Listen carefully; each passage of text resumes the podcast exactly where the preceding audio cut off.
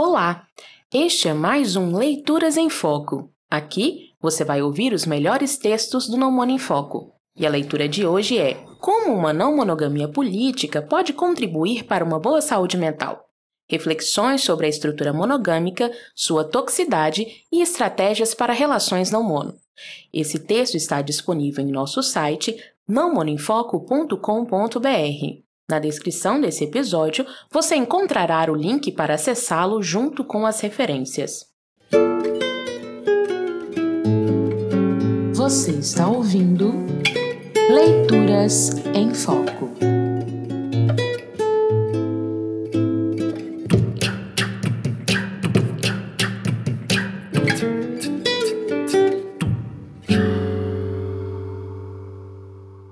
Saúde mental Cada vez mais esse tema tem sido discutido e estado em evidência nas campanhas publicitárias, livros, grupos de estudo, etc. Com isso, temos tido acesso a bastante material procurando conscientizar sobre a importância de cuidar da nossa saúde mental. Apesar disso, ainda é grande a quantidade de pessoas que se recusa a falar a respeito por vergonha ou medo do preconceito acerca do tema. E isso acontece também nos relacionamentos. Como a estrutura monogâmica contribui para um sofrimento psíquico, principalmente ao analisarmos a situação de maneira interseccional, pensando nas opressões de raça, gênero, sexualidade e classe? E como uma perspectiva política da não monogamia pode contribuir para a construção de relações que se propõem saudáveis? Como temos tratado em nossos textos, percebemos a monogamia como uma estrutura de controle e posse. Historicamente, mulher e filhos se somavam às terras e bens materiais do patriarca como suas propriedades. Na Roma antiga, o poder do pater era tão grande que nem o Estado interferia em suas decisões no âmbito familiar. As transformações sociais colocaram o casamento e a família em um lugar baseado também na afetividade. Apesar disso, nossa sociedade segue patriarcal e machista. Em 2011, um relatório de saúde mental no mundo da Organização Mundial da Saúde indica que mulheres têm maior risco de desenvolver transtornos mentais. As múltiplas tarefas que exercem na sociedade são apontados no relatório como um agravante para essa incidência. Mulheres, Muitas delas negras e pobres nas periferias, além de esposas e mães, são educadoras e cuidadoras, fazendo um trabalho não remunerado e não valorizado, enquanto também se somam às massas de mão de obra essenciais, sendo em muitos casos a fonte de renda de seus lares. A violência doméstica e familiar é outra realidade vivida por várias pessoas em nossa sociedade. A Lei Maria da Penha prevê cinco tipos dessa violência, sendo elas física, psicológica, moral, sexual e patrimonial. As transformações que a estrutura monogâmica passou foram responsáveis por colocar o trabalho doméstico, que por não ser remunerado, não é valorizado, como obrigação das mulheres. A não realização desses trabalhos é, em muitos lares, responsável por humilhações, constrangimentos e insultos. Através do imaginário de posse do homem sobre a mulher, que ainda resiste em nossa sociedade, essas violências são minimizadas por terceiros, como bem expresso no dito popular. Abre aspas. Em briga de marido e mulher, não se mete a colher. Fecha aspas. Por conta também da estrutura monogâmica e cultura machista, a violência doméstica sofrida por homens, exercida por seus pais, tios e irmãos, é invisibilizada, bem como os efeitos nocivos da pressão existente na ideia do homem provedor. Para a estrutura monogâmica, estar solteiro é um estado transitório, sendo o objetivo encontrar alguém para se constituir família. O advento do mito do amor romântico nos ensina que esse alguém vai suprir todas as nossas necessidades. Somos ensinados a procurar um príncipe no cavalo branco ou uma princesa em defesa e bombardeados com isso em livros, séries e filmes, que coincidentemente se encerram com a festa de casamento, o viveram felizes para sempre, mas na maioria das vezes nunca mostram o que tem para além disso. A própria busca desse amor idealizado já causa sofrimento e tem como padrão a exclusão de corpos historicamente marginalizados. Para que existam príncipes e princesas, é preciso que existam vassalos, que jamais farão parte da realeza. No conto de fadas monogâmico, pessoas não hegemônicas sempre serão esses vassalos. Esse contexto fomenta tanto o preterimento quanto a solidão, a ideia que o casal é a entidade suprema nascida do amor, atrelada às questões do padrão estético, coloca um grupo de pessoas, essas sabidamente pessoas não brancas, trans, pobres, como menos desejáveis e no lugar de constante medo de serem substituídas. Essas normativas existentes na monogamia podem interferir na saúde mental das pessoas, causando por vezes sofrimento psíquico. Podemos tomar como exemplo o ciúme nas relações monogâmicas. É importante considerar que o ciúme, assim como outras emoções e sentimentos, faz parte do arcabouço de expressões humanas, não sendo, portanto, exclusivo deste tipo de relação. Não obstante, o ciúme, dentro da lógica monogâmica, atua muitas vezes como instância de controle e expressão de posse das pessoas envolvidas na relação. Dessa forma, o ciúme é legitimado e inclusive estimulado nas dinâmicas relacionais dos casais. Mas há ainda um fator interessante. A percepção sobre pessoas ciumentas muda a depender do gênero. Isso fica explícito nas mais diversas piadas e brincadeiras cujas protagonistas são as mulheres, onde diversos estereótipos negativos impingidos às mulheres são utilizados, como, por exemplo, neuróticas, descontroladas, etc. Essa concepção desconsidera ou normaliza o sofrimento psíquico causado tanto na pessoa que sente o ciúme como em quem é alvo dessa emoção. No caso de grupos historicamente marginais, esse sofrimento pode vir a ser ainda mais intenso, uma vez que pode se misturar a sentimentos pré-existentes como insegurança, baixa autoestima, medo do abandono, entre outros. Nas relações não monogâmicas, não há a valorização do ciúme como expressão do amor. Ele é tido como um sentimento desconfortável, tal como outros, e que precisa ser tratado no processo individual de cada pessoa. Assim, compreender as raízes dos ciúmes e em quais sentimentos este pode estar ancorado é fundamental para que se possa ser tratado. A partir dessa construção, é possível a pessoa falar de si e transmitir suas necessidades à sua parceria. Ao dizer que o tratamento de sentimentos negativos é um processo individual, não significa que essas questões não devam ser discutidas com as pessoas envolvidas na relação. Esse diálogo é fundamental e é um pressuposto da vivência de relações não monogâmicas. Entretanto, o compartilhar os sentimentos e necessidades difere completamente de uma tentativa de controlar alguém através da expressão dessas emoções e necessidades. Destacou-se aqui um exemplo relacionado ao ciúme, mas isso aplica-se a vários sentimentos e emoções que por vezes causam sofrimento às pessoas em geral, mas que ganha contornos específicos nas intersecções de raça, classe, gênero e sexualidade. Expressar a parceria, sentimentos e necessidades é fundamental para a construção de uma relação não monogâmica mais próxima do saudável. Infelizmente, devido a opressões estruturais, muitos grupos têm dificuldade em se expressar. O racismo, por exemplo, imprime marcas profundas na subjetividade de pessoas não brancas, dificultando a vivência de toda sorte de experiências afetivas.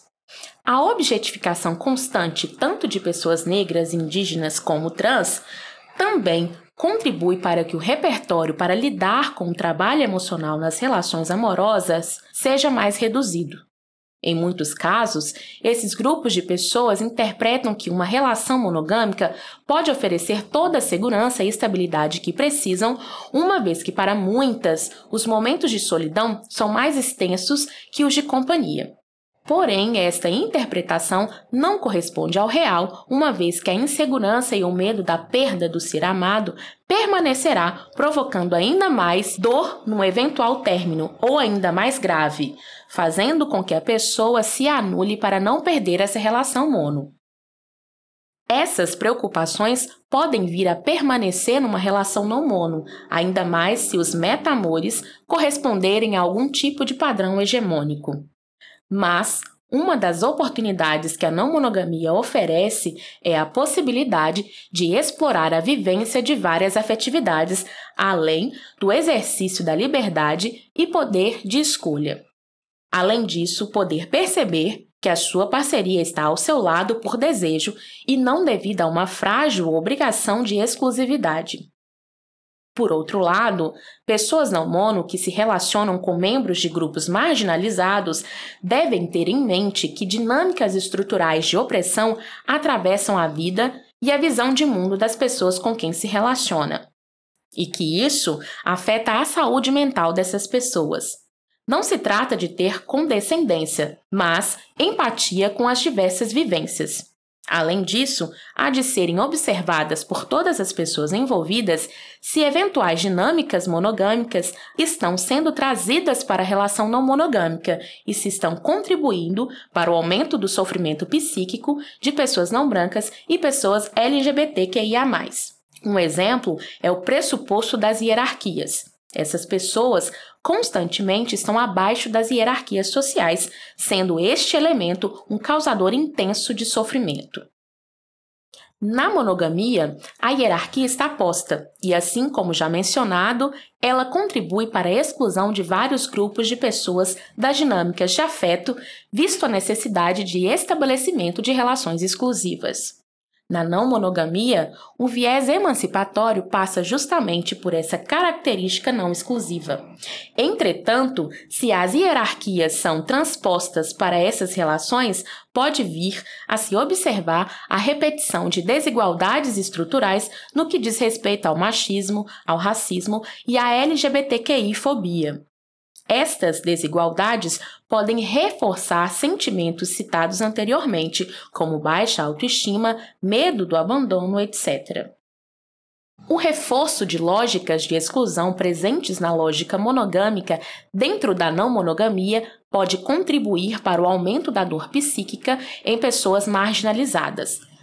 Não significa, contudo, que a não monogamia por si só seja a relação perfeita, em que corpos marginalizados estejam sempre à vontade ou que essas relações sejam sempre igualitárias e saudáveis. Para isso, é necessário um posicionamento antimachista, antirracista e anti-LGBTQI fóbico.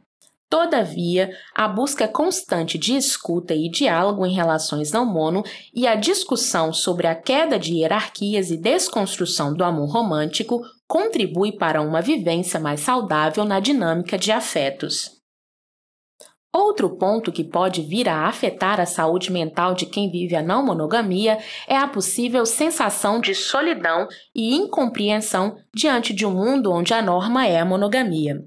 Não raro, para muitas pessoas não mono, não é mais possível encontrar escuta e acolhimento genuíno de amigos e familiares para suas questões.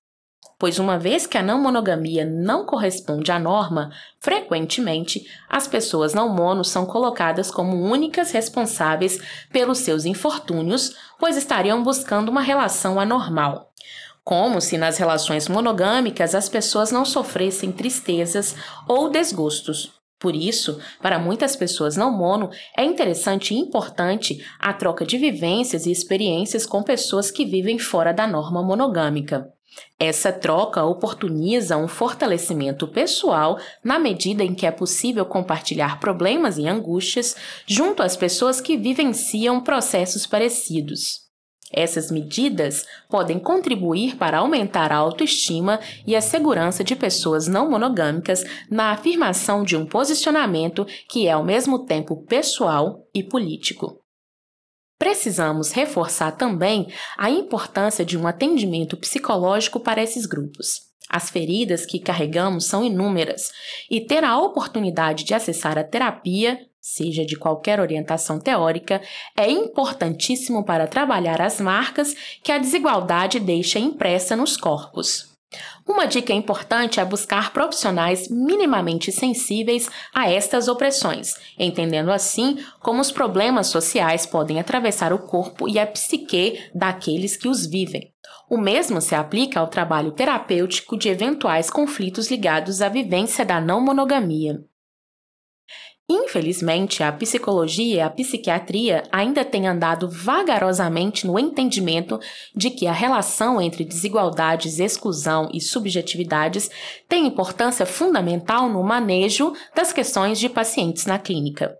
Contudo, é bom perceber que a inserção dos mesmos corpos marginalizados nessas áreas de conhecimento tem influenciado nas intervenções profissionais no trabalho de terapia e na escuta clínica. Assim sendo, buscar profissionais que tenham avançado nesse sentido, capazes de uma escuta que envolva acolhimento e sem juízos de valor, propicia uma vivência terapêutica agregadora.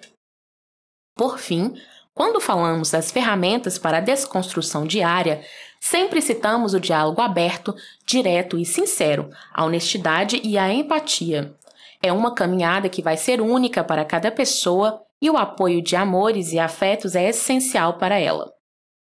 Outros ambientes também agravam a possibilidade de sofrimento psíquico, e por isso é importante dizer que não devemos ter vergonha de buscar grupos, sejam presenciais ou virtuais, que nos auxiliem numa reflexão a respeito da própria condição anti-hegemônica ou suporte terapêutico. Para corpos historicamente marginalizados e para pessoas que adotam a não monogamia como perspectiva não apenas relacional, mas também política, abre aspas, cuidar da saúde mental é um ato revolucionário, fecha aspas. Ainda acrescentamos que, abre aspas, sem o questionamento do sofrimento que mutila o cotidiano, a capacidade de autonomia e a subjetividade dos homens, a política, inclusive a revolucionária, torna-se mera abstração e instrumentalização. Fecha aspas. Ou seja, cuidar da saúde mental é também cuidar de si enquanto ser político. Romper com a lógica monogâmica é romper com a cultura cis-hétero-patriarcal e branca. E romper com ela nos dá a oportunidade de se relacionar sem várias expectativas e idealizações. Relações não mono não são por si só perfeitas e nem deveriam acreditar ser. Por isso, a não monogamia precisa ser política para que ela não seja cooptada por uma lógica liberal e individualista. E é por esse motivo que debatemos sobre isso no Não Mono em Foco. Está gostando do nosso conteúdo? Se estiver nos ouvindo pelo Spotify, seria ótimo se você pudesse nos avaliar com 5 estrelas. Isso ajuda o nosso podcast a ganhar destaque na plataforma. E para continuar ajudando o Não Mono em Foco, você também pode colaborar com a nossa campanha no Apoia-se. Com doações a partir de 10 reais, você contribui com a permanência do nosso projeto. Saiba mais em www.apoia.se barra Foco. Assine e obtenha recompensas. Até a próxima!